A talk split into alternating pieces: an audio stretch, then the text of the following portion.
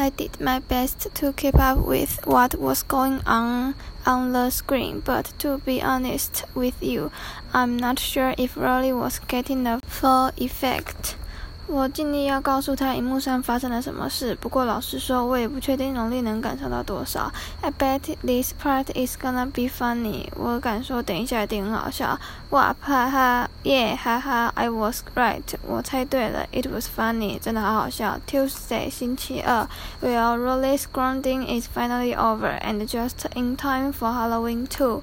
农历的出发时间终于结束了，也刚好赶上了万圣节。I went up to his house to check out his costume, and I have to uh, admit I'm a little jealous. 我到他家去看他的万圣服装，而且我得承认我有点嫉妒。Rowley's mom got him this knight costume that's way cooler than his costume from last year. year。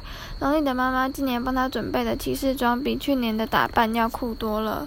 His knight outfit came with a helmet and a shield and a real sword and everything。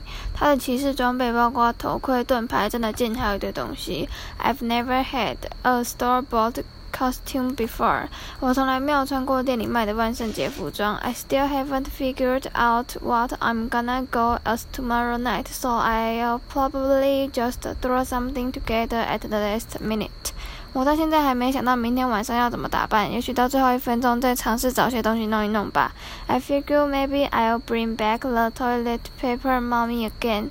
我在想，或许可以再办一次卫生纸木乃伊。But I think it's supposed to rain tomorrow night, so that might not be the smartest choice。